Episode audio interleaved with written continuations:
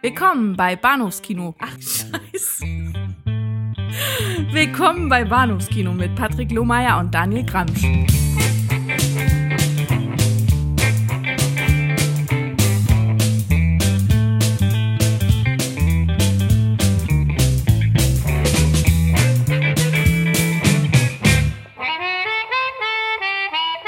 Hallo und herzlich willkommen zu Episode 184 des Bahnhofskino Podcast. Mein Name ist Patrick und bei mir ist der Daniel. Hallo. Hallo. Ich habe so versucht, so ein bisschen zu, zu variieren, was das, das Tempo äh, Ja, äh, ich, der Einhaltung betrifft. ich bin schon begeistert. Ich äh, frage mich nur, ob, ob ähm, du dich gefragt hast, äh, welche Nummer das jetzt wieder war. Ja, wie immer, wie eigentlich jede Woche. Ne? Wir kennen das. Gerade versucht, das ein bisschen zu überspielen, aber hat nicht funktioniert. Nee. Ertappt. ähm, das langgezogene Ä führt über zur Nennung des ersten Filmtitels, über den wir heute Abend sprechen. Wie bereits letzte Woche angekündigt, beschäftigen wir uns ja in relativ umfangreichem Maße, ungewohnt umfangreich für unseren Podcast, denn ich glaube, das ist erst unser, unser, unser drittes Regisseurs-Double-Feature, das wir so Hm. machen. Beschäftigen wir uns mit der recht kurzen, kurzlebigen äh, Kinokarriere von äh, Gloria Katz und Willard Huyck äh, zwei äh, George Lucas Protégés, die unter anderem verantwortlich sind. Dafür sind sie wohl neben, neben Howard the Duck am bekanntesten für das Drehbuch zu American Graffiti. Und äh, wir, wir beginnen den Blick auf ihre Karriere mit Messias des Bösen aus dem Jahr 1973, wenn mich nicht alles täuscht, und beenden unsere kleine äh, Rückschau mit dem quasi Ende der Karriere der beiden Filmemacher, nämlich äh, ja bereits benanntem Howard the Duck. Mhm. Howard ein tierischer Held Mhm. Ja. Aus dem Jahre 1986. Auch äh, bekannt in Großbritannien als ähm, Howard a New Breed of Hero. Mhm. Lustig, ne? Weil äh, Wortspiel, ne, mit hm? Ja, ja. Es, ich, ich, bin, ich bin, ja, ich weiß gar nicht, wovon ich zuerst begeistert sein soll. Ja, das, äh, ich weiß nicht. Ja. Howard the Duck könnte der Grund sein, warum äh, Duck Puns nie so richtig fashionable waren. Ja. What the Duck. Mhm. Schön. Das ist besser als alles das, was in Howard the Duck so zu hören ist. Ich habe nicht mal lange drüber nachgedacht. Ja. Vielleicht hätte ich das damals schreiben sollen. Aber ich muss ganz ehrlich sagen, ich konnte mit der Figur auch nie was anfangen. Von daher bin ich, wäre ich da vermutlich nicht der Richtige für gewesen. Äh, Bevor wir aber ans, äh, ans Gelbe vom Ei kommen, äh, sprechen wir über- Hier jagt ja einer den nächsten. Ja.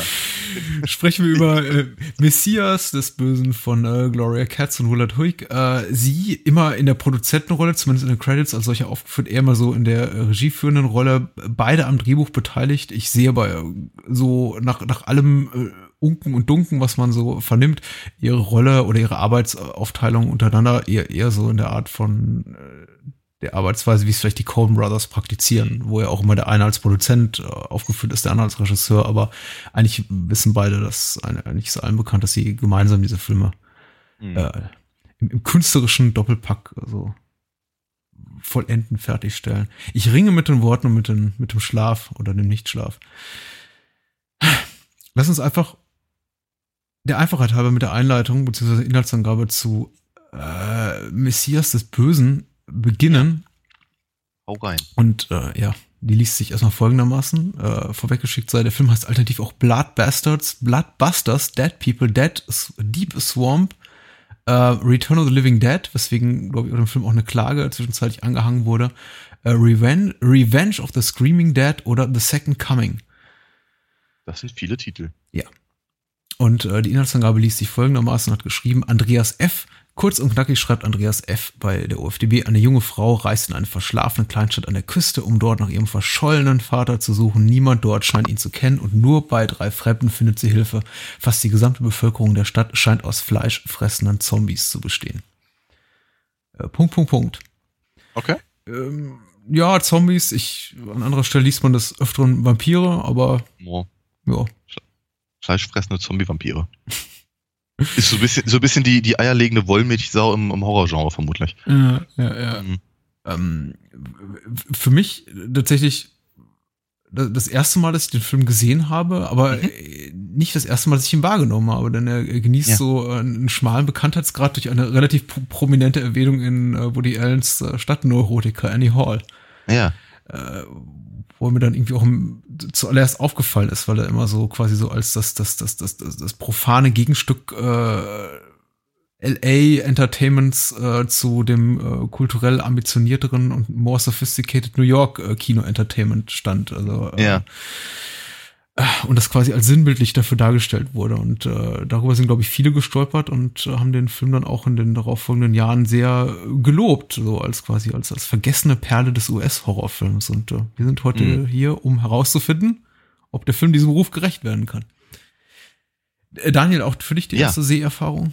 Ja, auf jeden Fall. Wobei ich ehrlicherweise sagen muss, äh, die, äh, äh, die, die, die Szene äh, im Kino kam mir sehr bekannt vor. Mhm.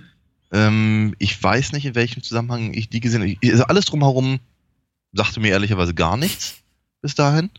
Ähm, aber wie gesagt, das, das, das, das Kino-Ding mit äh, äh, hier äh, Tony ähm, gespielt von Joy Bang, die, glaube ich, irgendwie vier Filme irgendwie äh, ähm, gemacht hat. Und ich glaube, das hier war der letzte oder so. Mhm. Auf jeden Fall, ähm, äh, dass das, also diese Szene kannte ich. Ich weiß nicht, ob sie vielleicht irgendwo mal in einer Retrospektive gezeigt wurde oder in irgendeiner anderen äh, Form ver verwendet oder ich weiß es nicht. Oder vielleicht wurde es auch irgendwo mal ähm, parodiert oder irgendwas. Ich weiß es wirklich nicht.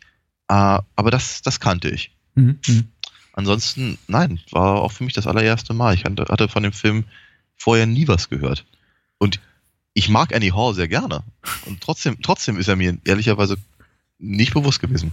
Wer, wer, wer die schönsten Szenen aus äh, Messiah of Evil, Messiah des, des Bösen vorab sehen will, dem kann, kann ich auch die sehr schöne Dokumentation aus Angels Place Itself äh, empfehlen, die ich kürzlich gesehen habe, wo der Film auch äh, eine relativ prominente Rolle spielt als ein Film, der sehr, sehr viele authentische äh, LA-Locations zeigt und irgendwie äh, dem, dem, dem, dem Filmemacher, der, der verantwortlich ist für den Film, auch äh, entsprechend gemäß äh, LA sehr gut visuell repräsentiert. hm. ähm, aber na gut, das ist jetzt irgendwie so als kleiner Punkt nebenbei. Ich, ja, wieso hat es so lange gedauert? Äh, hat der Film verdient? Hat es, äh, dass es so lange gedauert hat, bis wir ihm uns widmen, oder hätten wir ihn schon viel länger entdecken müssen, weil es so ein verborgenes Schätzchen ist? Was ist so deine, deine, deine initiale, initiales Bauchgefühl dabei? Mm, ich finde, oh Gott, die Frage ist mir sehr, irgendwie ein bisschen zu spezifisch, muss ich ganz Spezifisch? Mochtest du den ja. Film? Hattest du Spaß? Ähm, ja und nein. Ja und nein. Ich glaube, der Film hat, hat, hat, ein, hat ein ziemlich großes Potenzial. Mhm. Also ich, ich, ich, ich ganz ehrlich, äh, so etwa auf der Hälfte des Films habe ich gesagt, ich glaube, ich würde gern die David Lynch-Fassung von diesem Film sehen. Aha. Weil der durchaus, durchaus einige Ansätze hat und so ein paar, paar Szenen und, und so, so, ein, so eine, so eine, ähm, äh, so eine ganz merkwürdige Haptik, möchte ich es mal nennen, mhm. die mich eben sehr an, an, an bestimmte Sachen erinnerte, aus äh, so, so verstörende Sachen aus, ähm, was ist ich, keine Ahnung, ähm, ähm Mulholland Drive und, und, und White at Heart oder sowas. Ähm, aber ich habe hab immer so ein bisschen was vermisst. So die, die, die, die, der, der Schlag in die Magengrube fehlte mir ehrlicherweise ein kleines bisschen. Mhm. Ich habe irgendwie die ganze Zeit gedacht, ja, das ist ganz cool, das, die Idee ist gut, das ist äh, seltsam genug, als dass es mich interessiert, aber es berührt mich auf irgendeine ganz komische Art und Weise so gar nicht. Mhm. Mit vielleicht ja, also mit, mit ehrlicherweise zwei Ausnahmen. Ja, und das kann ich vielleicht, glaube ich, schon von vornherein sagen. Das eine ist die Szene mit äh, Elisha Cook Jr., äh, Wilma aus äh, ähm, hier dem Malteser Falken, worüber ich mich sehr gefreut habe, den, den zu sehen. Äh, und das andere ist die schon erwähnte Szene mit, mit Tony im, äh, im Kino. Ja.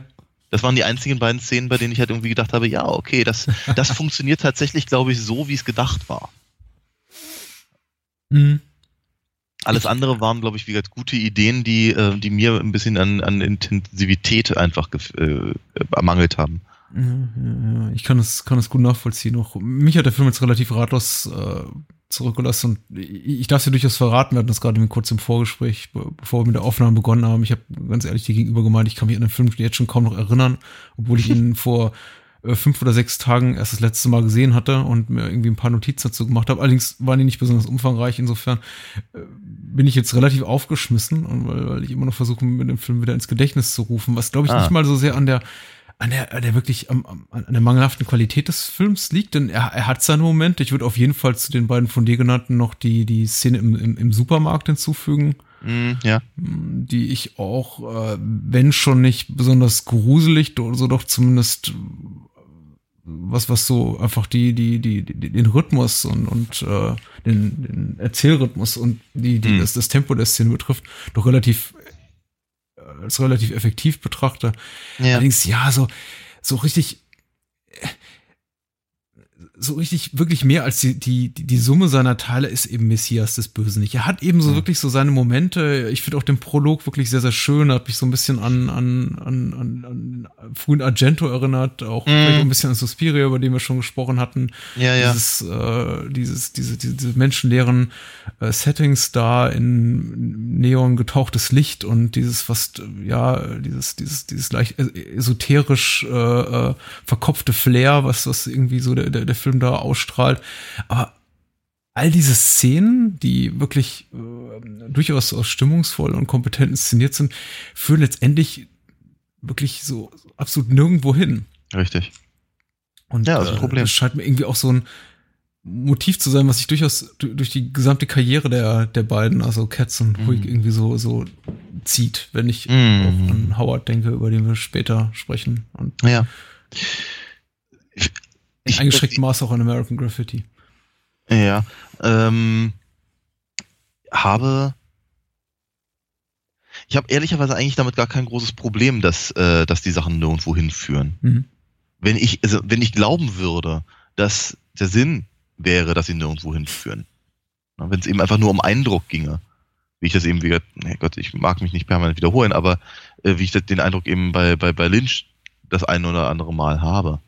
Ähm, hier, hier habe ich eben schon das Gefühl, dass versucht wird, eben tatsächlich sowas ähnliches wie eine Story zu erzählen. Und spätestens auf der Hälfte des Films ähm, ist ja die Erzählstruktur relativ dicht, ähm, kann sich aber meiner Meinung nach auf einmal äh, auch nicht mehr auf das beziehen, was die erste Hälfte des Films ähm, ähm, versucht hat aufzubauen. Mhm. Äh, also ich ich würde eigentlich ganz gerne tatsächlich das, äh, den, im, im, im, den, den, den, den zweiten Teil gerade vorziehen, äh, weil ich glaube, er geht einfach schneller.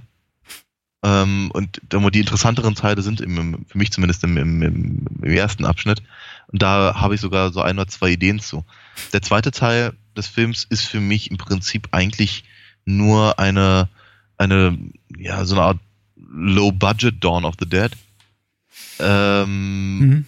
Mit äh, mit so, so, so, so, komischen Versatzstücken, wie man sie eben aus dem, aus dem Horrorfilm kennt. Ja, inklusive halt irgendwelchen irgendwelchen äh, äh, Untoten, die sich irgendwie offenkundig direkt auf die ähm, auf die auf die eigene amerikanische Geschichte bezieht, was nicht was was was was nicht schlimm ist. Also beides ist im Übrigen nicht schlimm. Ganz im Gegenteil, ich fand eigentlich ich fand diese ganze Idee von dem von diesem dunklen Pastor oder was auch immer sein ja. mag, Prediger oder so, der, der, der, der irgendwie Kannibale wurde und dann anfängt, das, wie, ja, das als neue Religion um, zu stiften. Das fand ich alles ganz interessant tatsächlich. Und auch das erinnerte mich natürlich so ein kleines bisschen an sowas wie, was ich, Poltergeist oder so, also zwei. Ähm, und die, die, äh, die Art und Weise, wie dann eben diese Zombie-Vampir, Untoten, Kannibalen, Balen Jünger. ja, äh, da eben, ähm, dass ich den, den, den, den, sich auf den Polizisten stürzen und die alle verfolgen und all das. Es ist, das ist irgendwie, es ist, es ist, ist handfest, es ist solide, es führt halt irgendwie zu nichts weiter. Die, die Art und Weise, wie eben aus dem, aus dem ähm, äh, Tagebuch vom, von, äh, vom Vater von Arlety heißt es ja, glaube ich, ja. ähm, vorgelesen wird, dachte irgendwie auch irgendwie, wenn, wenn jetzt einer gleich irgendwie Kanda ruft oder Plato-Berater Nikto, dann denke ich mir, ja, dann weiß ich auch, wo ich jetzt gelandet bin. Wobei das alles Sachen sind, die ja später kamen, muss man natürlich mm, dazu mm, sagen. Mm. Ähm, aber es ist, ist äh, ja, ich, ich hatte eigentlich nicht unbedingt das Gefühl, dass das alles so, so wahnwitzig originell ist oder aber auch nur wahnwitzig gruselig oder sonst irgendwas. Es geht dann halt alles relativ schnell und ähm, der den Auftritt vom Vater tatsächlich, den finde ich dann nochmal ganz interessant. Darüber kann man vielleicht nochmal gesondert sprechen. Ähm, die Auflösung fand ich dann ehrlicherweise wieder ganz schön platt. Und das ist eigentlich ehrlicherweise, das, das ist so ziemlich alles, was ich über den zweiten Teil des Films sagen kann. Viel mehr fällt mir dazu nicht ein. Die interessanteren Sachen, wie gesagt, sind allesamt vorher. Ja, also äh, plotseitig kann ich mich auch irgendwie an, an, an kaum noch Details erinnern. Mir bleiben eben bestimmte Bilder im Kopf, wobei ich jetzt mich, mich jetzt schon nur wenige Tage nach der Sichtung schwer tue, die irgendwie eindeutig irgendwelchen Plot-Elementen zuzuordnen. Ich erinnere mich da irgendwie an den an den an den Zeitlupensprung dieses Vampir-Zombies, was auch immer durch das das Fenster, mhm, den ich irgendwie stimmt, ja. äh, wirklich schick inszeniert fand, der auch, auch der Tod des Vaters äh, mhm. zum, zum Finale des Films, äh, Scherenattacke und, und, und Verbrennung lebendigen Leibe, das ist alles sehr, sehr deftig, äh, brutal, äh, packend irgendwie, aber ja, es ist irgendwie, ich weiß nicht, ob sich der Film das sind halt irgendwie so, so die, die, die Punkte, die den Film irgendwie für, für, für das sind eben die Punkte, die mir im Gedächtnis bleiben, aber irgendwie nicht so das große Ganze. Ich kann jetzt wahrscheinlich irgendwie so fünf bis zehn äh, Momente des Films äh, nennen, in denen ich wirklich sagte, oh ja, das war wirklich sehr, sehr schön, das sah wirklich sehr, sehr hübsch aus, das war auch irgendwie durchaus atmosphärisch. Äh, packen, spannend, wie auch immer, oder einfach nur actionreich. Aber äh, ja, was so irgendwie die, die, die große weiß nicht, die, die, die, die, den Plot betrifft oder vielleicht auch die, die Botschaft des Films, sofern er denn überhaupt eine hat. Ich glaube ja eher nicht. Also ich glaube mhm. eher, man hat sich da irgendwie verzettelt und dachte, okay, wir machen mal irgendwas ein bisschen äh, mythologisch äh, überhöhtes und irgendwo wird schon hinführen. So mhm. eine Art, Art, Art, Art Beta, Beta Lynch oder Beta Jodorowski. Und äh, es hat einfach nicht, äh, und aber sie hatten aber Katz und haben einfach, einfach nicht das Talent dafür. Ja. Mehr, mehr bleibt da für, für mich auch leider nicht. Mhm. Ähm, wobei ich auch sagen muss, die, die, die grundsätzlich die Atmosphäre des Films, ich habe es ja auch vorhin schon, schon erwähnt, du hast ja auch die Kinoszene so ein bisschen beschrieben, also als die, als Toni, dieses Hippie-Mädchen da im Kino sitzt und alle um sie rum sich dann nach und nach irgendwie so entpuppen als, als, als bestialische Monster oder diese äh, Pool-Szene zu Beginn des Films und äh, einige andere Momente, die sind schon gruselig ist das schon. Ja. Bloß äh, stehen die eben so wirklich so, so völlig isoliert vom, vom Rest der Handlung weitgehend, ohne ja. dass sie sich wirklich irgendwie harmonisch einfügen. Und sie haben mich durchaus irgendwie erinnert an Momente aus irgendwie besseren Filmen wie äh, Let's Scare Jessica to Death, war der, glaube ich, ähnlich zur ähnlichen Zeit rauskam, oder The Wicker Man. Gut, das ist jetzt mhm. kein US-Film, aber ich finde, der, was so die Tonalität betrifft, die äh, ist er, ist er ein bisschen so Bruder oder Schwester im Geist zum Messias des ja. Bösen. Auf jeden Fall. Ähm, vermutlich auch, weil es sich natürlich auf weil es im Prinzip, also beide versuchen, so was ähnliches wie so eine Art äh, mod moderne Gothic Horror Geschichte ja. zu erzählen. Ne? Also im Prinzip, da, da, da geht es ja tatsächlich weniger um, um äh, ja, wie soll ich sagen, handfesten Splatter, äh, als, als vielmehr eben um so eine, so eine, so eine merkwürdige, unangenehme Stimmung, die, die, die, die einem wie, wie, wie, im Prinzip wie ein Albtraum, der einem irgendwie Angst macht, obwohl eigentlich nichts passiert. Man mhm. hat irgendwie so das Gefühl, das ist eine, man ist gerade in einer sehr, sehr ekligen, unangenehmen Situation. Und das schafft, das schafft äh, Messiah of Evil ja durchaus ganz gut. Auch durchaus zum Beispiel über die Tonspur. Ja, dieser, dieser, dieser, dieser Dauerwind zum Beispiel. Meine Güte, nach einer Weile hat er mir angefangen zu nerven, aber äh, das ist schon das ist schon unangenehm. Also man kann schon durchaus verstehen, dass man dann anfangen irgendwann die eine oder andere Psychose entwickelt, wenn die ganze Zeit dieser, dieser Wind durch die Tür jault, ja. ja. Ähm, oder, oder wenn eben diese, diese komischen, diese, diese, diese, diese Pappaufsteller, die irgendwie aus, aus, aus Yellow Submarine gestürzt sind, äh, äh die ganze Zeit da im, im, im Atelier halt ähm, ein anglotzen. Das mhm. ist, ja, das hat, das hat schon durchaus so eine, so eine komischen, so eine komische Eigenschaft. Ja. Ich meine, was ich natürlich auch wirklich schön finde an dieser, an dieser Kinoszene, ist eben, dass die alle so straight aussehen. Ja. Die Leute. Das sind alles, alles irgendwie, also wirklich, das sind ja eben keine, keine, keine, keine Schlabbermonster, sondern die sind halt ein bisschen altbacken. Mhm. Ja, aber alle, alle, alle gut angezogen und alle, alle recht adrett. Und dann sitzen die da alle eben still und, und, und, und starren nach vorne. Und allein dadurch sind sie offenkundig gruselig schon, das ist, das ist, Das ist schon, das ist schon cool irgendwie. Also, aber du hast, du hast völlig recht. Es sind halt, es sind halt Momentaufnahmen, es sind einzelne kleine Szenen und es sind Versuche, halt eine gewisse Atmosphäre zu schaffen oder, oder, keine Ahnung, ja, weiß ich nicht, Rhythmusvariationen oder sowas. Ja. Ähm, und aber, aber wird andere, andere Sachen funktionieren eben auch relativ, relativ gut, äh, um, na, wie soll ich sagen? Hm, ich möchte nicht sagen, das Interesse zu wecken, um rauszufinden, was da, was da tatsächlich hintersteckt, weil das ist genau das, was bei mir nicht passiert. Also, ich möchte schon ganz gerne wissen, was mit den, mit den Leuten passiert, aber der, der, der Plot ist mir eigentlich relativ egal. Äh, und ich erwarte eigentlich auch im Film nicht, dass, der, dass, dass er mir nochmal ähm, wichtig wird. Ich finde es eigentlich schade, dass wenn der Plot irgendwann mal erklärt wird, dass es dann eben so, so öde ist und so, so, mhm. so, und so und so äh, belanglos im weiteren Sinne. Äh, aber gleichzeitig aufgebauscht, als sei es irgendwie was, was, was, was, äh, keine Ahnung, die, äh, die Apokalypse schlechthin. Ja, ja, ja. Ähm, aber was ich, wenn der, wenn dieser, der afroamerikanische Albino, mhm. die, die, die, die, äh, wie hieß er, wie hieß sie, Laura? Ja. Im, Im Auto mitnimmt zum Beispiel und dann die, diese, diese kleine Ratte oder was es ist, äh, futtert, das ist schon wirklich unangenehm. Das ist, das ist eine, das ist eine wirklich gruselige Szene, die dann aber auch nicht, die nicht, ähm, wie soll ich sagen, in einem, in einem, in einem konventionelleren Horrorfilm würde er vermutlich eine Axt rausholen und den Kopf abpacken oder irgendwas in der Richtung. Aber genau das passiert nicht. Ja, sondern sie steigt aus und und und äh, und ist offenkundig erstmal unbehelligt, während halt die Leute, die da auf dem auf dem Pickup hinten drauf sitzen, alle alle nach oben starren. Nochmal, das ist sehr lynchesk. Ja, ja, ja. ja?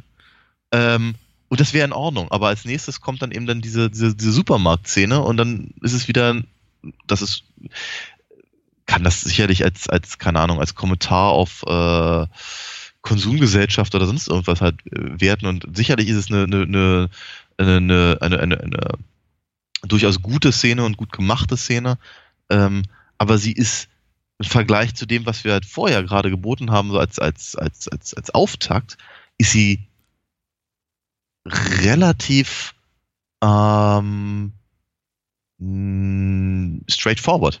Das, das ist Horror. Ja. ja. Und, das, und das andere hat mich halt einfach so ein bisschen hoffen lassen, dass jetzt hier ein bisschen mehr kommt. Ja. ja. Bisschen, ich ja, um den Satz ganz kurz zu beenden, mhm. äh, vielleicht, vielleicht ein bisschen weniger Night of the Living Dead und dafür ein bisschen mehr Don't Look Now. Ja, ja, ja. Ja, ich stimme dir zu. Wobei, ich glaube, mich hat der, der Punkt, an dem ich die Hoffnung fast schon aufgab, dass der Film irgendwie mehr bieten könnte als einfach ein sympathisches Stück Low-Budget-Horror. Der hat mich eigentlich schon ereilt, als ich äh, diese, wie ich finde, in, in, ihrer Länge, also in der Art und Weise, wie sie ausgespielt wird, was schon irgendwie so, so überstrapazierend lange, lange Szene mit dem, ja, mit dem, mit dem Albino, der der so alles im Genpool hat, was, was die, was die, was die letzten tausend Jahre der Menschheit so hergaben. Äh, keine Ahnung, wo sie den Menschen aufgegabelt haben. Auf jeden Fall ein sehr, sehr markantes Gesicht. Aber mir gefällt er eben gut in dem Moment, in dem äh, Aletti da an die Tankstelle fährt und äh, man ihn eben sieht, ihn den, den, den, den schweigen, schweigsamen Killer, Fragezeichen. Und mhm. äh, dazu eben den schießwütigen Tankwart, der auch noch im wahrsten Sinne des Wortes irgendwie ein paar Leichen im Keller hat. Da, äh, also solange die sich eben in diesem, in diesem in dieser sehr, sehr, sehr kryptischen, unzugänglichen, sehr mysteriösen Welt bewegen, ist das irgendwie für mich alles, äh, alles sehr hübsch. Wenn wir zu viel Zeit mit den Figuren verbringen, und das betrifft ja. fast jede Figur in einem Film, sei es jetzt irgendwie der, der, der mutmaßlich böse Albino, sei es irgendwie Aletti, sei es der, der nervige Halodri Tom, der sich da eingenistet hat mit seinen zwei Hippie-Mädchen. Also je mehr, je mehr Zeit wir mit denen verbringen, desto, desto gelangweilter bin ich und desto hm. banaler wird irgendwie auch der Film, weil er sich ja. dann eben anpuppt als das, was er ist. Eben auch ein Film, der nicht wirklich weiß, wo er hin will. Und wie gesagt, eben auch, wie du es bereits gesagt hast, eben auch zu einem relativ konventionellen Ende kommt. Und ich meine, eine, eine Stärke und eine Möglichkeit, die eben Filme haben, die eben außerhalb des klassischen Studiosystems produziert sind, ist es eben, auch Erwartungen zu untergraben und irgendwie neue Sachen zu wagen. Und da finde ich ja. zum Beispiel, um nochmal vielleicht zurückzuschieben auf letzte Woche, ein Film wie extro fast ambitionierter und dadurch irgendwie ja. auch sympathischer und besser, der wirklich eben sagt, okay, äh, am Ende hauen wir mal richtig auf die Kacke und geben vielleicht irgendwie einen Weg, den nicht jeder von uns erwartet. Äh, und Messias des Bösen versucht eigentlich einen sehr unkonventionellen Film relativ konventionell zu Ende zu bringen. Und das fand ja. ich dann, fand ich auch schade einfach. Ja, ja. Aber ähm, also du hast ihn, du hast ihn gerade als, als nervig, glaube ich, bezeichnet. Äh, den, Tom, den, den, ja. Tom, ja. Tom, Tom ja. ja. Genau. Äh, das ist eben auch so eine Figur, wo ich irgendwie äh, auch, auch ehrlicherweise ein bisschen mehr erwartet habe. Ich meine, in der ersten Szene, wenn er, wenn er auftaucht, da in dem, in dem, in dem Bett lümmelnd, aber, aber äh, piekfein angezogen, mit seinen, mit den beiden, mit den beiden Mädels, die halt irgendwie ganz anders, ganz anders wirken, ganz anders drauf sind. Da hatte ich so einen, da hatte ich so einen leichten, so ein Jerry Cornelius-Vibe irgendwie. ja. Und wir so, ich, ich dachte, dachte irgendwie so, so ein, ja, so, so ein End-60er, Anfang 70er, so ein, so ein, so ein hedonistisch aristokratischer Weirdo. Mhm. Ja. Und ähm, hatte irgendwie auch gehofft, dass irgendwie ein bisschen mehr mit ihm noch passiert, aber er ist dann letztendlich äh, ja, hat vermutlich in etwa so viel Charme wie ein Milchbrötchen nach einer Weile.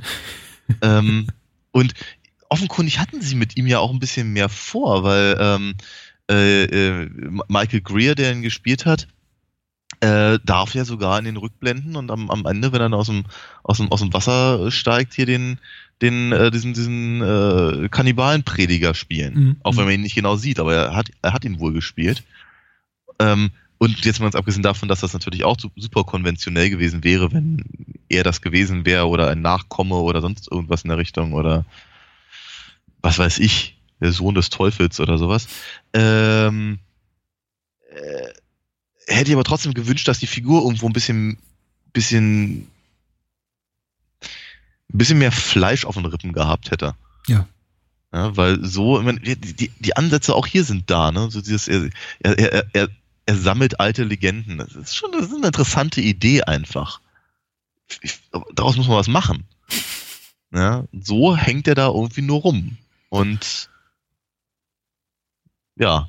So war das damals, ja. Wie ein Schluck Wasser der Kurve wirkt er halt nach einer Weile, ne? Und das ist halt irgendwie doof. Mhm.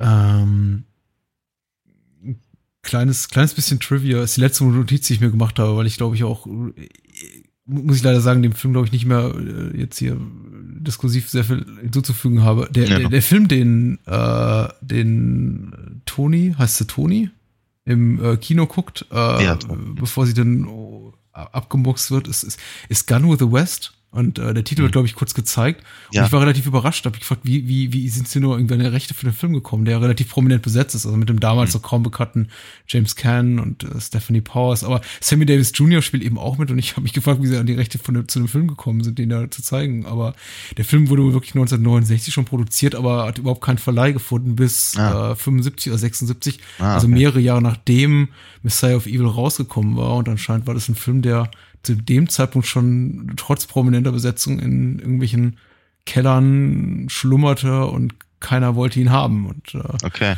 weil ich doch relativ überrascht war, noch nie was von dem Film gehört zu haben, aber mm. äh, eine Bewertung von irgendwie 3,0 Punkten bei der IMDb spricht, glaube ich, hm. genug, genug Bände. Um, äh ich, ich muss ganz ehrlich sagen, ich hätte, ich hätte ich hätte mich sehr gefreut, wenn, ich meine, das ist ja ganz witzig, weil sie, sie, sie, sie, sie, sie sieht ja im Kino einen anderen Film als der, der äh, draußen ähm, ja. an, an, angepriesen wird. Das ist richtig. Was ich, was ich irgendwie ganz auch wieder eine witzige Idee äh, finde.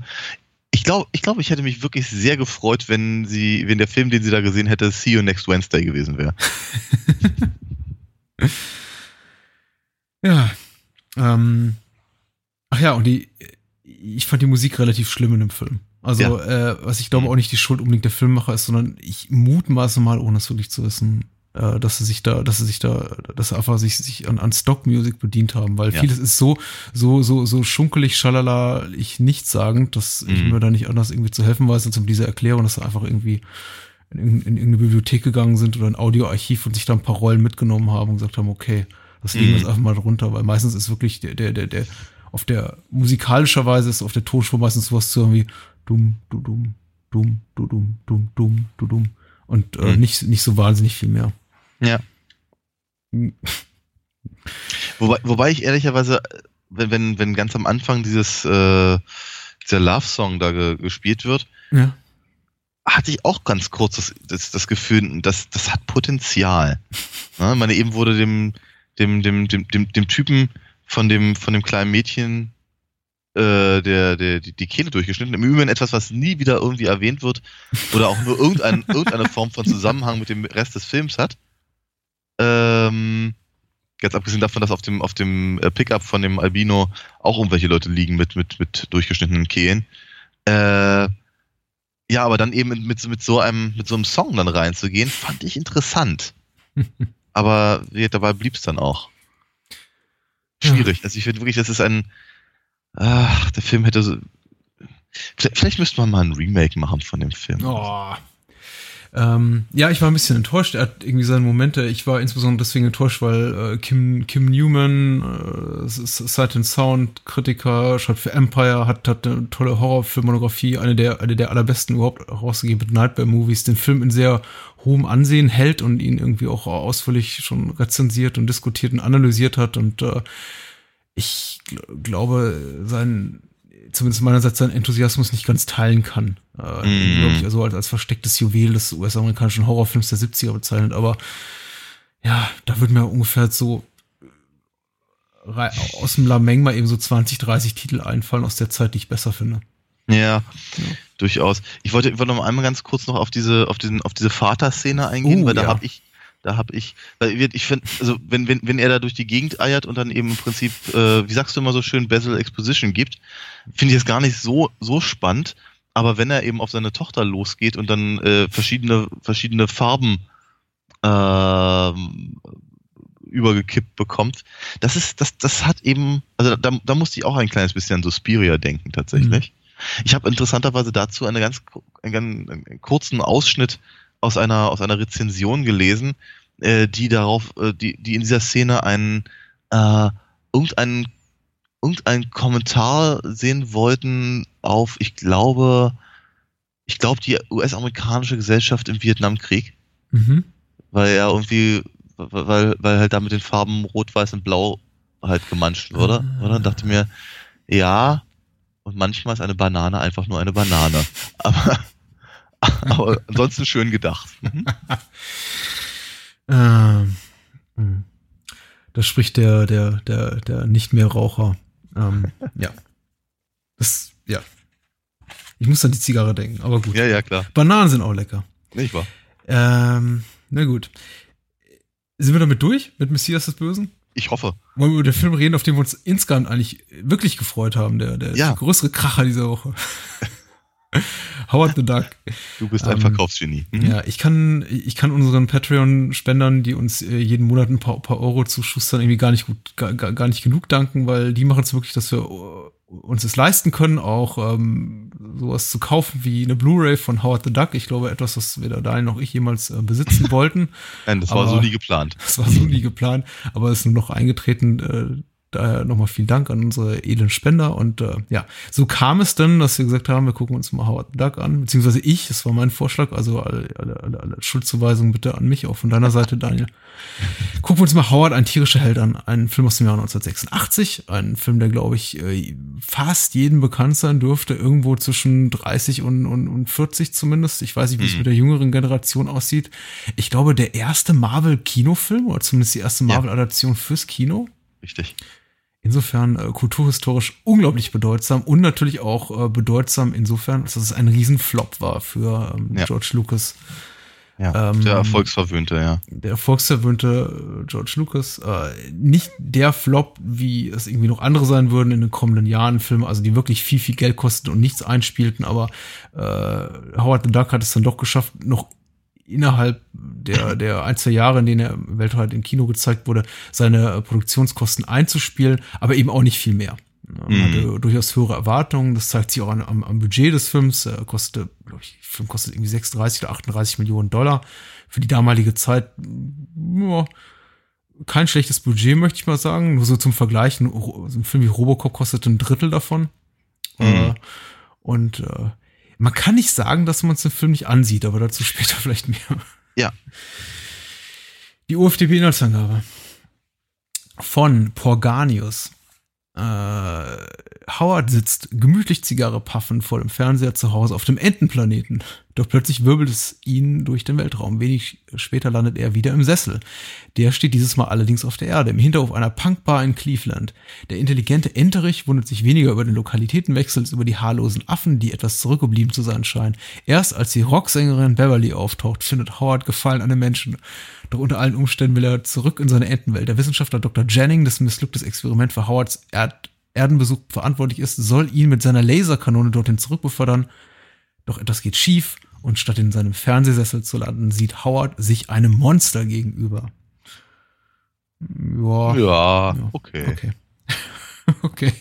Basierend auf dem Marvel Comics von äh, Steve Gerber und äh, Howard the Duck trat erstmals in Erscheinung, glaube ich, 1976, 73? 72? Ja. Anfang der 70er. So, ja. Einigen wir uns darauf, ja? Genau. genau. Mhm. Und vielleicht hast du da schon mehr zu sagen. Hast du, also. hast du als, als, als Comic-Leser, Comic-Fan äh, Howard the Duck-Expertise? Ist es so eine Figur, die nee. vollkommen an äh, deinen Interessen vorbeigeht? Ja, ziemlich. Also ähm, es, es, gibt, es gibt so eine, es gibt so eine Reihe von, von Marvel-Sachen, die halt zu ihrer Zeit sehr erfolgreich waren, ähm, die irgendwie bei mir aber interessenmäßig nie wirklich angekommen sind. Ja. Ähm, und äh, ja, wir hätte so dazu gehört eben Howard the Duck dazu gehören, aber auch so eine so eine anderen Imprints wie ähm, was ich Tomb of Dracula und sowas ja. auch durchaus, ja. Was ich aber durchaus mal gelesen habe, immerhin. Das war gar nicht so schlecht, wohlgemerkt, aber es war irgendwie nie, nie was, was mich jetzt auch zum, zu dem Zeitpunkt interessiert hat. Ähm, auch, auch die Versuche von, von, äh, von Marvel, äh, witzig zu sein zum Beispiel, sind auch oftmals ja, mit sehr zweifelhaften äh, Ergebnis veröffentlicht worden, aus meiner Sicht zumindest. Und äh, ja, es, ich glaube, ich glaube, Howard hat sich halt immer schon so ein kleines bisschen an eine, an eine ältere Leserschaft äh, gewandt. Ich vermute mal, muss ich ganz ehrlich sagen, ich vermute mal, dass halt im Prinzip so ein bisschen die, ähm, die Underground-Leser so ein bisschen ins Boot geholt werden sollten. Mhm. Und äh, im Prinzip war Howard als, als, äh, als Figur lange, also in den 70ern, auch teilweise noch in den 80ern, wenn auch weniger, so was ähnliches wie was, was, was Deadpool heute ist. So eine Art Meta-Held. Eine, eine Comicfigur, die sich über Comic, Comics lustig macht. Äh, und so ein bisschen edgy ist, halt alles in allem, weil äh, ich glaube, das kommt halt in dem Film nur sehr bedingt drüber. Also Howard ist in den Comics halt viel, viel ähm, also viel, viel mürrischer, zynischer, wobei ich allerdings finde, dass, dass, dass die Figur in, in dem Film auch jetzt nicht wirklich sympathisch ist. Ja. Ähm, genau, und das, das ist halt im Prinzip so die, die, die, äh, diese, diese Grundvoraussetzung. Ich glaube halt einfach Leute, die halt irgendwie eigentlich gerne Comics gelesen haben, aber so mit, mit, mit Captain America und Spider-Man irgendwie nichts mehr am Hut hatten, haben dann eher Howard gelesen oder Conan. Ja, ja, ja. Und ähm, ich, ich finde es ich find's halt einfach wirklich, wirklich seltsam, dass sie ausgerechnet diese Figur genommen haben, um daraus den, die, die, die, die, die erste Kinoverfilmung einer, einer, einer Marvel-Figur zu machen. Weil ich, es ist auch nicht so, als würde der Film großartig damit werben, dass er von, dass er von Marvel auf Marvel Comics basiert. Oder in irgendeiner Form damit verbunden ist. Hm. Ähm, habe eigentlich eher das Gefühl, er versucht sich so weit wie möglich davon zu entfernen ich, ich muss auch ganz ehrlich sagen, ich bin, ich bin jedes Mal, ich vergesse das grundsätzlich. Hm. Ich, ver, ich, vergesse immer, dass Howard the Duck äh, eine, eine Marvel-Comic-Verfilmung ist. Ich habe ihn, glaube ich, auch nicht in meiner Magisterarbeit erwähnt. Ich, ich bin mir nicht sicher, ob es für unsere Diskussion, die jetzt folgt, wirklich von großer Relevanz ist. Ich glaube, glaub, das Thema nicht, wird, nee. wird, wird, auch noch ein, zwei Mal aufkommen, weil ich meine, es ist jetzt immer einfach so und tatsächlich äh, hat ja auch Howard Wesenszüge seines, seines, seines Comic-Vorbildes und äh, beruft sich auch durch, durchaus äh, darauf. Äh, äh aber als Comic-Adaption habe ich ihn auch überhaupt nie wahrgenommen. Damals, damals wie heute nicht. Und ich fand es deswegen auch damals schon irritierend und das ist komischerweise etwas, was ich schon äh, in den äh, Ende der 80er und Anfang der 90er so wahrgenommen habe, als ich den Film zum ersten Mal sah, dass äh, viel, ein großer Teil der Schuld, der Verantwortung dafür, dass der Film eben an den Kinokassen so gefloppt ist, darauf geschoben wurde, auf die Tatsache, dass der Film eben zu weich gespült sei, zu soft, äh, sich irgendwie nicht an die Comic-Vorlage halte und äh, eigentlich hätte man da doch irgendwie quasi äh, Kinogold in den, in den, in den Grabschächen gehabt und es einfach nicht richtig zu, zu wissen genutzt und ein, mhm. ein, ein, ein kinderfreundlichen Quatsch produziert. Und habe mich kann mich gut daran erinnern, dass ich mich damals schon irgendwie als, als Junge oder als junger Teenager gefragt habe, ja, wirklich, wer hat das überhaupt gelesen in Deutschland? Ich, mhm. ich, mir ist persönlich im Freundeskreis keiner eingefallen, der gesagt hat, oh, ich war schon, ich bin seit zehn Jahren fanatischer Howard the Duck Fan und ich kann es gar nicht mhm. erwarten, dass das Ding im Kino läuft. Ja. Äh, das ist ja nicht nur, nicht mal mehr, Howard ist ja wirklich Marvel-Held, nicht mal mehr nur aus der zweiten Reihe wie ein Iron Man, der auch erstaunlichen Erfolg dann hatte letztendlich, von dem man sagt, okay, der hat aber immer das Potenzial auch wirklich äh, als, als, ja. als, als, als, als, als äh, jemand äh, zu taugen, der irgendwie einen Blockbuster auf seinen Schultern trägt. Mhm. Howard ist ja eher schon so dritte Reihe. Wie mhm. du schon sagst, das ist halt wirklich irgendwie so, so, so, so eine Randerscheinung schon. Jemand, der quasi so, so, dass das Geschehen in, in Comicbüchern oder auch in Superhelden-Comics so vom, vom Rande notiert, äh, also mhm. kommentiert, Entschuldigung. Mhm. Ja. Ähm, Insofern äh, habe ich da auch irgendwie die Kritik nicht so ganz verstanden. Aber ich glaube, die Kritik hat sich auch insofern ein bisschen geändert im Laufe der Jahre, als es heute kaum noch jemand sagt, oh ja, äh, Werktreue, Schmerktreue, ähm, das ist ach so wichtig. Ich glaube, äh, bei Howard weniger, weil kaum jemand die Vorlagen kennt. Und ich glaube, mhm. mittlerweile hat, äh, schielen die meisten Leute mehr so auf die äh, Plot äh, und mhm. Unzulänglichkeiten und die, die, die, die Defizite in der Figurenentwicklung, wenn es so darum geht, irgendwie Howard Howard zu, zu diskutieren. Weil ich glaube, ja. da liegt auch in, in zumindest nach meinem Dafürhalten, so das wirkliche Problem des Films. Ja. Auf jeden Fall. Ich meine, es ist allein deswegen, weil, weil sowas in diesem Film nicht gibt. Ich meine, es ist, es ist, es ist wirklich, es ist wirklich seltsam. Ne? Sie haben, sie haben ja durchaus ein, ein paar wirklich guter Schauspieler gekriegt. Nicht wahnsinnig viele, aber so ein paar. Ja, ich meine, Leah Thompson, ich muss ganz ehrlich sagen, außer, außer Howard, den Zurück in die Zukunft Film und einem John Hughes Film, habe äh, hab ich nicht so wahnsinnig viel von ihr auf dem Schirm. ich glaube, sie hatte nochmal einfach eine Comedy-Serie. Hm. Ähm, aber sagen wir mal, in allem, was ich sonst so von ihr gesehen habe, ist sie deutlich besser als in diesem Film. Es ist, als, als, als würde also sie, sie chargiert in diesem Film ohne Ende und ich habe so ein bisschen das Gefühl, das ist gewollt. Ähm, die, da, dabei ist die Figur selber eben völlig blass, bringt also überhaupt nichts, überhaupt nichts ansatzweise Interessantes mit, außer Plattitüden und Klischees. Ähm, entwickelt sich nicht weiter. Wenn überhaupt, dann entwickelt sie sich noch zurück. Ne? Von, der, von, von derjenigen, die, die Howard am Anfang des Films rettet, im Prinzip zu, zu, zu Damsel in Distress, die dann eigentlich nur noch kreischen darf. Hm. Ja. Dann haben wir Tim Robbins sicherlich zu dem Zeitpunkt seiner Karriere äh, weder bekannt noch äh, auf der Höhe, die er, auf der er später dann mal war. Aber er zumindest ein Schauspieler, der äh, rund um Howard the Duck auf jeden Fall sein Potenzial gezeigt hat. Hier nicht so sehr. Ja, und Jeffrey Jones, ähm, ja, auch ihm ist natürlich keine riesengroße Karriere äh, wie beschieden gewesen und ähm, eben ich glaube, ihm gibt das Drehbuch auch nicht so wahnsinnig viel Möglichkeiten, aber in, was weiß ich, in Amadeus und selbst in äh, Ferris Bueller ist er besser. Ja, natürlich. Einfach, ja. Oh, ich, ich würde weitergehen. Er ist super. Er ist, also vor allem in Ferris Bueller ist es eine, eine glaube ich, der, der großen, der großen Nebenrollen der 80er Jahre überhaupt. Ich ja. glaube, der Film wäre wär nicht halb so gut ohne ihn. Und ich finde ihn auch hier sehr gut, ungeachtet all seiner bösen Dinge, die er in den letzten Jahren angestellt hat. Und wir, wir hatten es ja schon mal, als wir über Revenant mhm. sprachen. Ja. Äh, ist, ist, äh, Jeffrey Jones ist eine problematische Figur im wahren Leben, aber ich, ich man, man, kann ihm nicht absprechen, dass er wirklich sein Äußerstes tut hier, um diese Rolle, die ihm eben da gegeben wurde, auch mit Leben zu füllen. Und du ja. hast absolut recht. Recht. Also Tim Robbins tut auch irgendwie sein Bestes mit äh, Leah Thompson.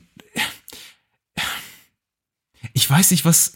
Ich, ich fragte mich eben, also als ich, als ich Leah Thompson so betrachtete in ihrem in ihrem, in ihrem, in ihrem verzweifelten Spiel, möchte ich es mal nennen, ob sie irgendwie da wirklich vom, von der Regie, also von Mr. Huig und Frau Katz irgendwie allein gelassen wurde und ihr nicht unterstützend irgendwie mal unter die Arme gegriffen wurde, oder ob sie wirklich einfach es nicht besser kann und nicht besser will. Ähm, denn ich empfinde ihre, ihre Leistung wirklich als, als, als dermaßen Hanebüchen schlecht, stellenweise, ja. Ja. dass ich mich gefragt habe, hat man ihr jemals Regieanweisungen gegeben? Die ganze, die ganze Art und Weise, wie sie auch ihre, ähm, und ich meine, sie ist jetzt nicht gesegnet mit einem guten Drehbuch. Also Howard ja. hat kein gutes Drehbuch, aber selbst, selbst, selbst die geradlinigsten äh, Textzeilen ist nicht in der Lage, im, im, hm. im richtigen Tempo zu sprechen. Und mir ist es ja. besonders, ich, ich weiß, es geht wirklich in, in die Richtung Nitpicking, aber ich muss mal so ein Beispiel sagen. Es gibt, es, es ja. gibt so einen Dialog, ich habe es sogar notiert, weil es mir wirklich un, unangenehm aufgestoßen ist. Ich dachte, sagt ihr das niemand? Und das war, das war die, die Textzeile, oh, Howard, maybe you should be our manager. Wait a second. Und sie lässt nicht irgendwie, sie lässt nicht, sie lässt nicht, das ein Zehntel einer Sekunde Abstand zwischen diesen beiden Sätzen. Ja. Äh, so von wegen, oh, Denkpause. Wait a second. Mm. I have an idea. Na, mm. kommt einfach nicht. Maybe ja, you should be our manager. Wait a second. Und, ähm, mm. und, und, und, und genauso auf diese äh, Hanebüchene, ich lese einfach meine, meine Textzahlen runter und versuche ja. sie mit so einem irgendwie äh, künstlichen Enthusiasmus zu füllen, funktioniert mhm. irgendwie ihr ganzes Spiel in dem Film. Oder eben auch nicht. Und es, ja. es hat mich auch maßlos irritiert. Im Vergleich ja, dazu ist natürlich Howard Schauspielleistung, also das, das Mannes im Entenkostüm. Ich glaube, Ed Gale heißt der äh, mhm. kleinwüchsige Darsteller, der ihn dargestellt hat. Nicht die Stimme, aber äh, den mhm. Körper liefert der Erstaunliches. Ja, ähm, auf jeden Fall. ähm, ich fragte mich aber zwischendurch auch so ein kleines bisschen, ob sie einfach nicht mit der Ente spielen konnte. ja, das ist einfach, das, ich meine ganz ehrlich, ihr, ihr wird ja auch wirklich einiges abverlangt, ja. Also mhm. diese, diese, diese, äh, diese, diese halbe Liebesszene da mit, mit, mit, mit Howard, das ist, das, das spottet ja wirklich jeder Beschreibung. Deswegen bin ich mir auch zum Beispiel überhaupt nicht so richtig sicher, ob eben die, die, ähm, ähm, die Einschätzung, dass das so, so, so kinderfreundlich gemacht wurde, ob das wirklich stimmt. Ja. Ja, weil ich eigentlich schon so das Gefühl habe, die, die, die, die Dinge, die sie da, die sie da zumindest ansprechen, sind vielleicht nicht mal für ein erwachsenes Publikum angemessen. Ähm, das ist halt irgendwie, aber, aber gleichzeitig wird das alles mit so einer komischen die, äh, mit so, einer Verspieltheit irgendwie äh, dargeboten, wie auch zum Beispiel diese komische äh, diese, diese, diese Verfolgungsjagd mit dem, mit diesem äh. ja, mit, ich, mit Little Nelly, sowas, ja. Ja. ja. Ähm, und so, das ist, das, das, das, das wirkt halt einfach deutlich, deutlich äh, deplatziert ähm, im Vergleich eben zu den anderen äh, zu den anderen Thematiken, die da so, da so angesprochen werden. Mhm. Das ist sehr, es ist sehr unausgeglichen alles. Ja, ja. ja. Ich, ja. ich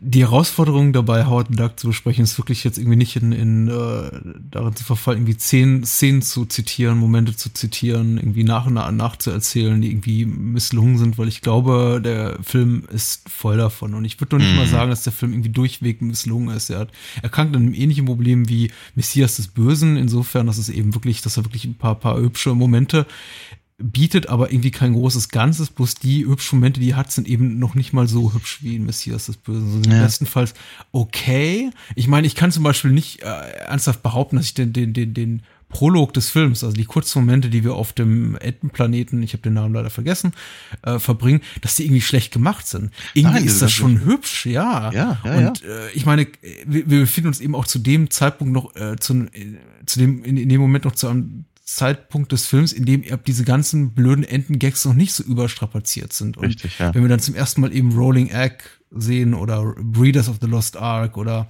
ein Splashdance-Poster an der Wand, dann ja. ist das noch einigermaßen lustig. Eine halbe ja. Stunde später eben, wenn wir ungefähr ja. den 84. Entenei oder äh, Federgag gehört haben, ist es eben nicht mehr so wahnsinnig lustig. Richtig. Und dann kann sich der Film eben auch nicht mehr auf seine wirklich hübsche Tricktechnik, auf seine Puppentricktechnik verlassen. Oh ja, und die ist toll. Ja, die ist also super. das, also die, ähm, die, die, die Art und Weise, wie, äh, wie, wie Howards Kostüm funktioniert, hm? ist schon ähm, äh, mittel, mittelschwer beeindruckend. Also ich finde, das, das, das, das, das, funktioniert relativ gut. Ich finde das Kostüm nicht sehr schön, muss ich ganz ehrlich sagen. Ähm, aber hm. wie sie versucht haben, eben äh, Emotionen äh, ähm, reinzubringen, das ist, das, das ist schon Hut ab. Aber es ist natürlich auch ehrlicherweise so ein bisschen der Anfang der, ähm, der Hauptkritik, die man, die man George Lucas ja auch äh, äh spätestens seit äh, damals eben entgegenbringt, nämlich dass ihn die, äh, die Tricktechnik mehr interessiert, als was er da also wofür er sie einwend, äh, einsetzt. Und dass eben äh, die also, ja, später waren es dann einfach die, die, die Computer äh, Geschichten, wo, wozu brauchen wir eine Story? Wir haben doch Computer, ja. so diese Nummern. Und damals waren es eben die Animatronics. Und mhm. äh, das Prinzip, dass je, je das ist schon eine Leistung, ne? Also einfach so ein, so ein, so ein ähm, so unglaubliches Feuerwerk an Special Effects abzu, abzu äh, feuern, mhm. äh, zu zünden, so, ähm, und gleichzeitig so leblos zu wirken. Ja. Ja.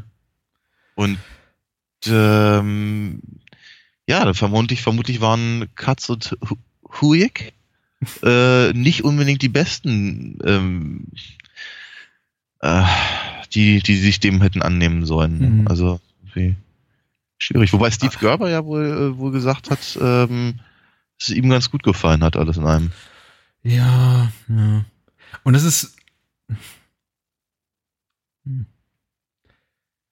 Ähm, ich glaube, mit einem Film wie, ich meine, im, im Zusammenhang mit, mit Howard the Duck liest man irgendwie, nachdem er wirklich, und ich meine, ich kann mich noch daran erinnern, denn ich war dabei, genau wie du, äh, äh, dass der Film wirklich durch die Bank fast verrissen wurde damals. Mhm. Äh, äh, mittlerweile wird er stellenweise schon wieder mit dem ähm, blöden Label äh, Kultfilm oder irgendwie mhm. Kult, Kult-Hit äh, äh, geadelt, was eben auch äh, nicht nur Filme trifft, die es wirklich verdient haben, sondern eben auch oft Filme, die einfach äh, keiner besonders gerne mag oder über die sich Leute eben amüsieren, weil sie sagen, oh, so good it's bad, and oh, so bad it's good.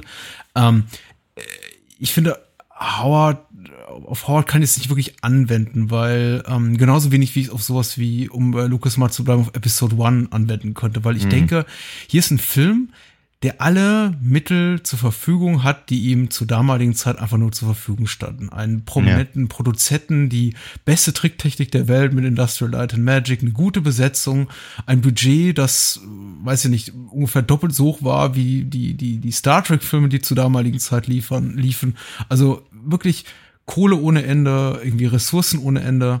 Mhm. Äh, ja, Intellectual Property, ich glaube, so nennt man das jetzt irgendwie äh, neuerdings, das äh, durchaus das Potenzial hat, um, um, daraus was zu machen. Ich meine, Marvel hat ja in den jüngsten Jahren bewiesen, dass sie aus, aus, aus, aus, aus jeder Scheiße und aus, jedem, aus allen guten Sachen Gold machen können.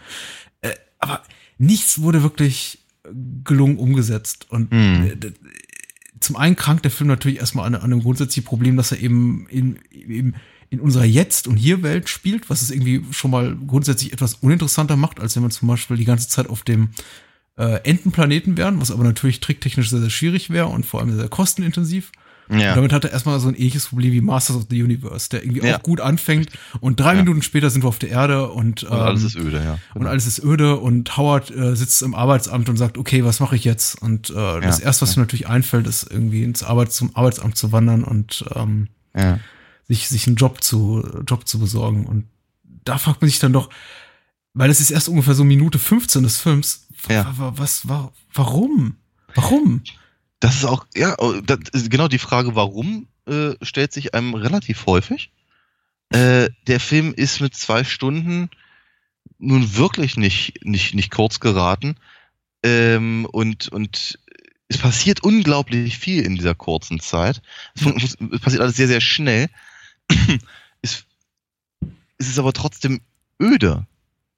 Das ist, das ist so seltsam. Es ist halt, es ist, äh, die Sachen sind nicht logisch miteinander verknüpft. Sie sind eben, sie wirken auch nicht wie, wie, wie, wie ein, äh, keine Ahnung, wie eine Screwball-Comedy oder sowas, wo es halt unglaublich schnell ist und man unglaublich aufpassen muss, um nichts zu verpassen. Hier hast du halt irgendwie äh, viele Sachen, die ähm, uninteressant sind, auch wenn sie schnell sind. Ja, da ist ja, da ist ja dann tatsächlich die, die Szene im, im Diner mit einer der längsten und auch mit einer der interessantesten. Ja. ja da, da, da, hat man so das Gefühl, da hat das Ganze wenigstens so ein kleines bisschen Impact. Ne, die, die, die, die seltsame Ente und der, und der besessene Wissenschaftler, äh, die auf die, auf die Clevelander Landeier da irgendwie stoßen. Ähm, das ist, da, da, da hätte man wieder ein kleines bisschen mehr Potenzial, das sie da ausreizen können. Mhm. Aber dann fällt ihnen auch nichts Besseres ein, als aus, aus, aus Howard Suppe zu machen. Also von daher. Ja. generell habe ich damit ähm, generell ist es merkwürdig, wie äh, die, die normale Bevölkerung, jetzt mal abgesehen von, von, von, von den Herren äh, Jones und Robbins und äh, Miss, Miss Leah Thompson, äh, abgesehen von den dreien, ist es sowieso ungewöhnlich, wie die, wie die, wie die, wie die Menschen im Film mit Howard umgehen. Das reicht von irgendwie totaler Akzeptanz, wie zum Beispiel die äh, äh, nette, nette, dicke äh, Mitarbeiterin beim Arbeitsamt oder die Punks, mhm. die wir zu Beginn des Films sehen, bis zu äh, totalem Entsetzen, wie es dann irgendwie einigen Passanten später auf der Straße geht, die dann irgendwie einen Schreikrämpfe ausbrechen, als sie, als sie Howard sehen.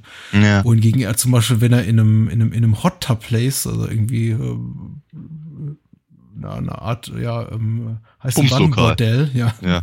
Pupslokal, äh, arbeitet, keiner ihn wirklich äh, wahrzunehmen scheint. Und ja. auch irgendwie Howards Wahrnehmung der Welt ist irgendwie ganz merkwürdig. Einerseits ist er äh, merkwürdig echauffiert oder entsetzt oder überrascht davon, was irgendwie in der Menschenwelt passiert.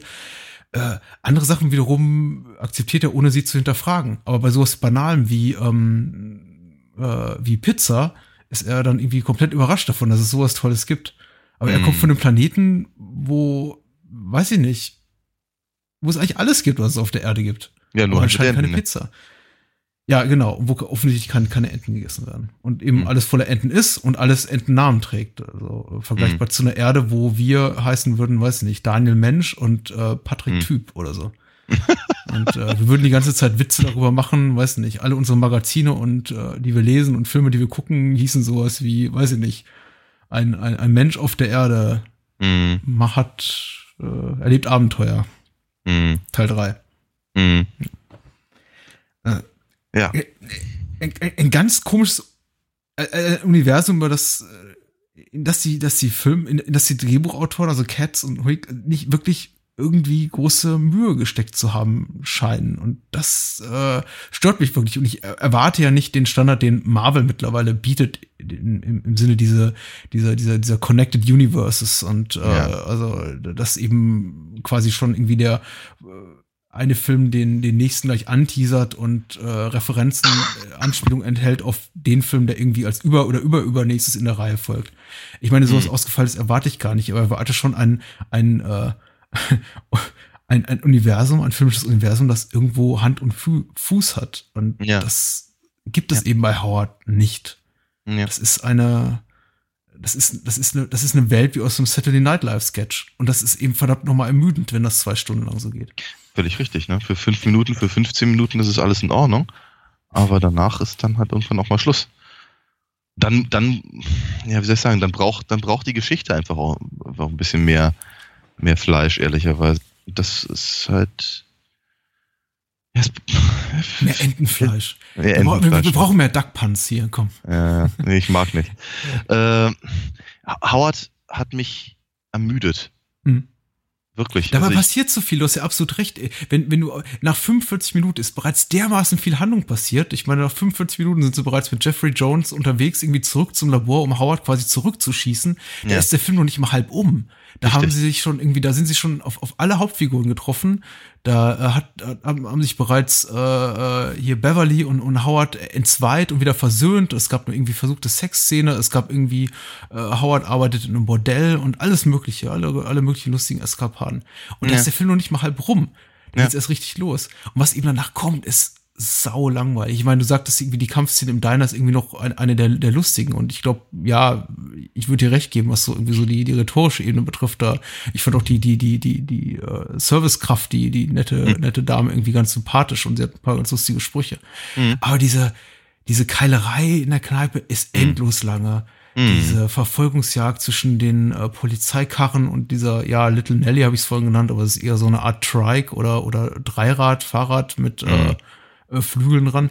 Und Hilfsmotor, ja, genau. Unglaublich, unglaublich lange und hm. äh, eben wirklich einfach nur so das typische klassische Action-Brimborium, was man eben so Mitte der 80er erwarten konnte. Irgendwie generische Big-Budget-Action mit einer Menge Explosionen, optische Spezialeffekte, äh, ja. Schießereien, ohne dass jemals irgendwie jemand dabei getötet oder auch nur verletzt wird, äh, Cops feuern in die, in die Luft.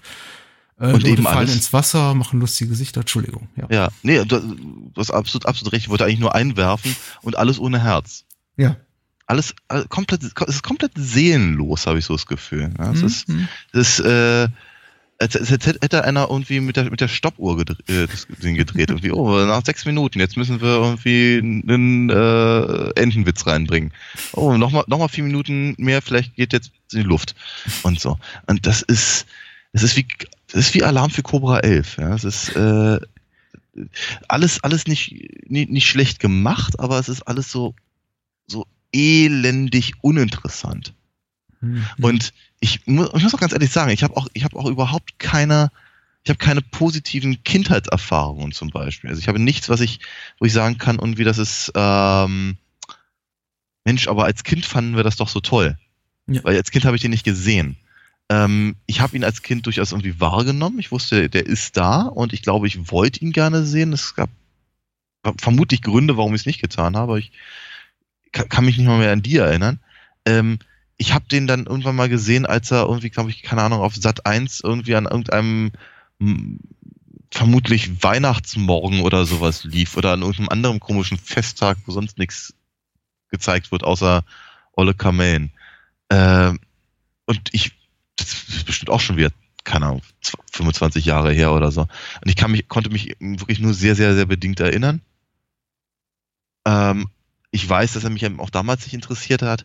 Ich würde aber ehrlicherweise nicht mal, ich würde ihn, ich würde ihm nicht mal die Ehre äh, zuteil kommen lassen, ihn als einen der schlechtesten Filme aller Zeiten zu bezeichnen. Mhm. Weil er ist nicht, er ist nicht wirklich schlecht, er ist einfach uninteressant.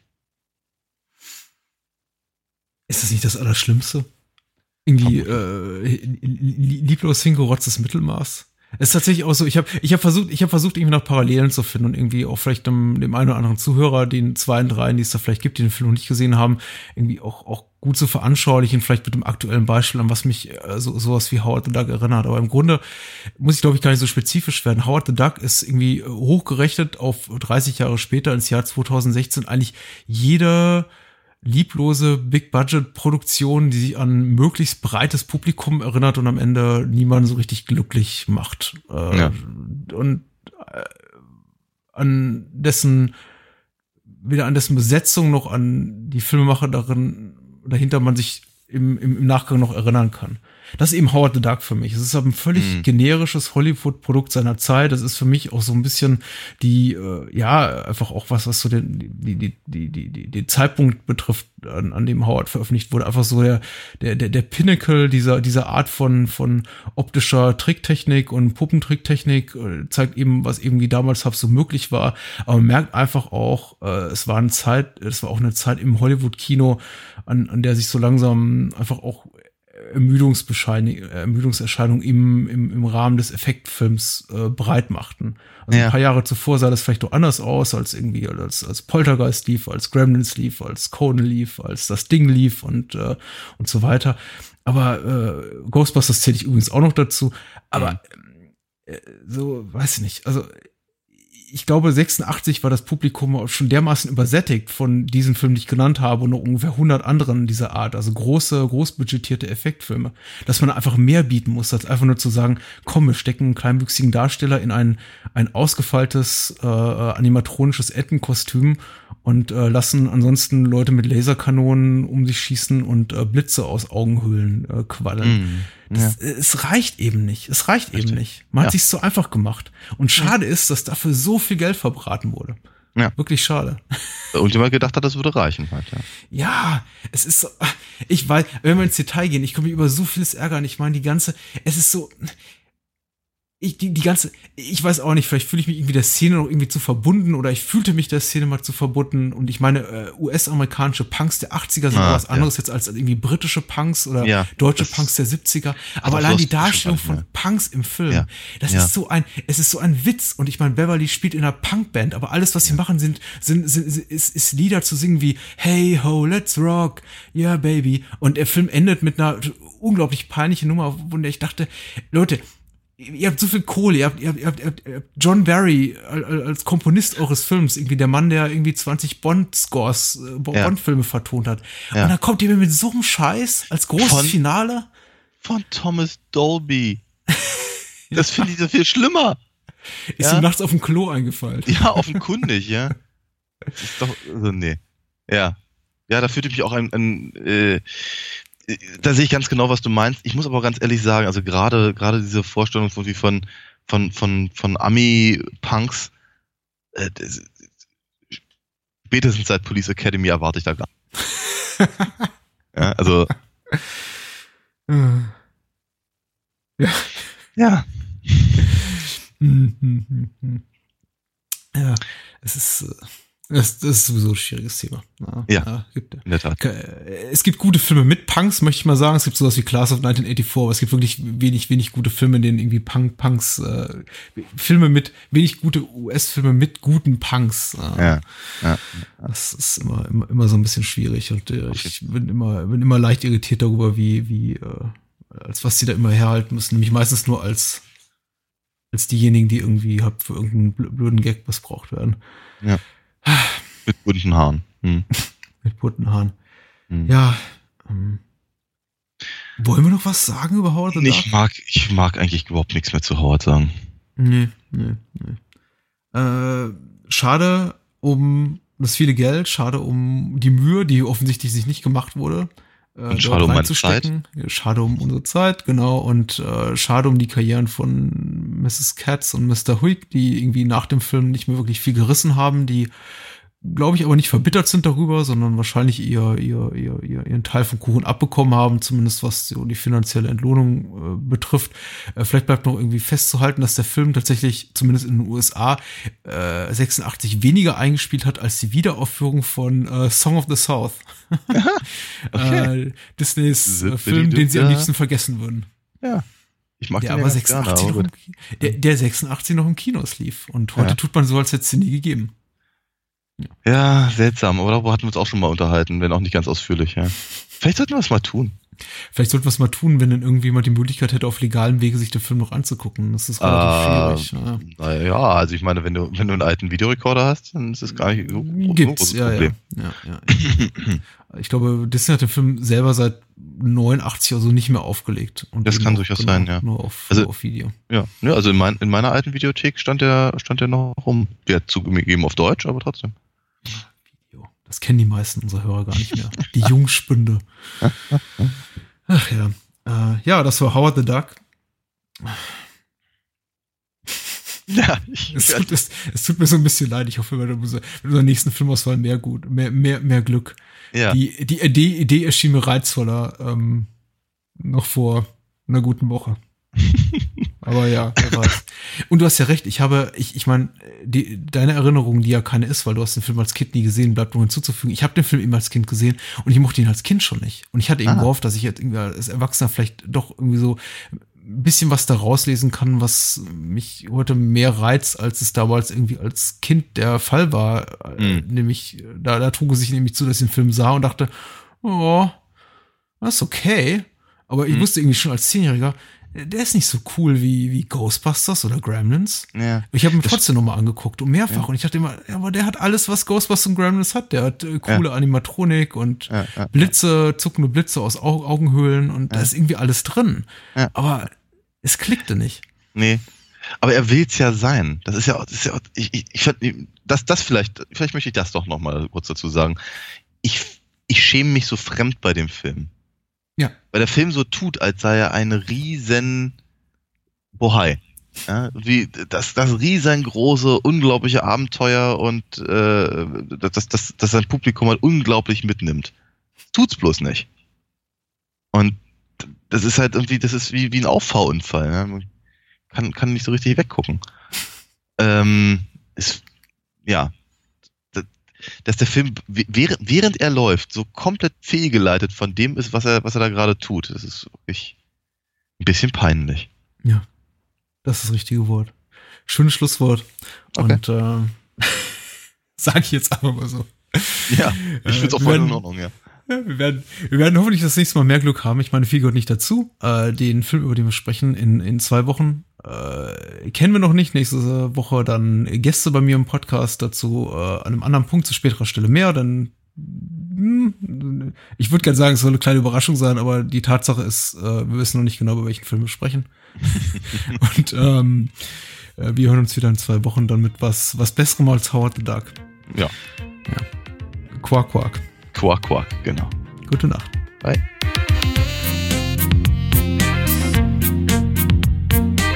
War Bahnhofskino mit Patrick Lohmeier und Daniel Gramsch. Besucht uns unter bahnhofskino.com und schickt Feedback und Filmwünsche an patrick@bahnhofskino.com. Bei Facebook, Twitter, iTunes und über alle bekannten Podcast-Apps sind wir natürlich auch zu finden. Unter alinafox.de könnt ihr Daniels Comics lesen und bestellen. Alina Fox Hörspiele sind übrigens bei Amazon, Audiamo und überall dort erhältlich, wo es etwas auf die Ohren gibt. Natürlich auch im gut sortierten Einzelhandel. Vielen Dank fürs Zuhören und adios! Yeah.